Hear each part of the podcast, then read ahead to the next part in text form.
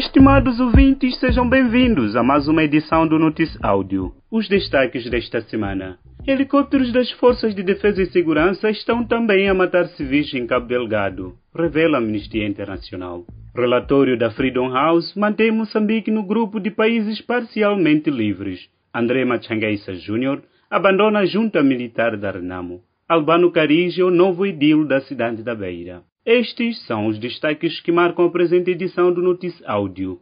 Boa escuta.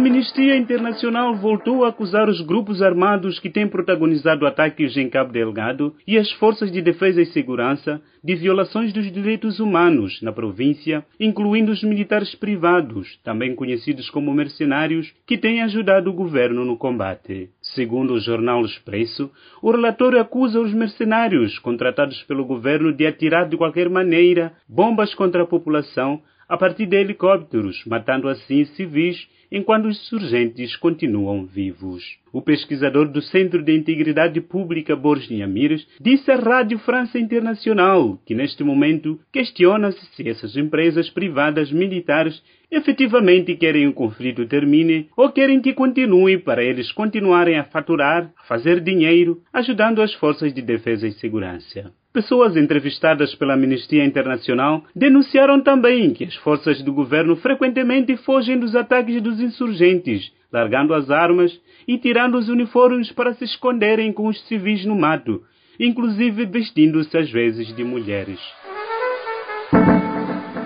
O relatório sobre a liberdade no mundo da organização não governamental Freedom House, divulgada na passada quarta-feira, mantém Moçambique no grupo dos países parcialmente livres, o que significa que a população moçambicana não goza plenamente das suas liberdades. O documento faz referência à situação da insegurança em Cabo Delgado, particularmente o elevado número de deslocados. Em Maputo, analistas ouvidos pela Voz da América dizem que não estão espantados com as conclusões do relatório. O jurista Tomás Vieira Mário diz que houve muitos incidentes no ano passado que não deixaram o país bem, entre os quais o ataque à redação do jornal Canal de Moçambique, aquela polêmica acerca da tentativa do governo de aplicar taxas sobre os órgãos de comunicação social, entre outros.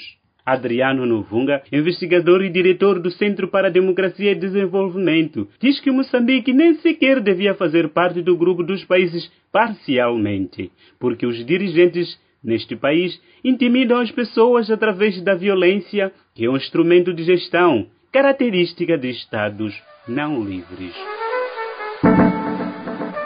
André Machangaissa Júnior, um dos braços direitos do líder da junta militar e sobrinho do fundador da Renamo, André Machangaissa, abandonou o grupo liderado por Mariano Nhongo e entregou-se às autoridades para participar do processo de desarmamento, desmilitarização e reintegração. Machangaissa Júnior foi recebido na segunda-feira pelo presidente Nunes tendo após o encontro afirmado que abandonou a junta militar para garantir que Moçambique viva em paz, particularmente na zona centro do país.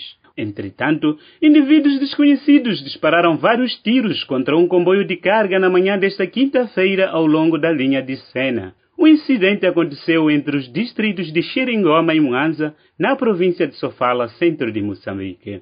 O maquinista foi ferido no ombro com gravidade e está a receber cuidados médicos no hospital local. O ataque foi confirmado à agência de informação DW pelo diretor ferroviário da empresa Caminhos de Ferro de Moçambique, na região centro. A polícia em Sofala ainda não se pronunciou sobre o ataque e nenhum grupo reivindicou a incursão. Analistas moçambicanos consideram consensual e apropriada a indicação de Albano Caris como novo presidente do Conselho Municipal da cidade da Beira, em substituição a Deve Simango, que morreu em finais de fevereiro vítima de doença.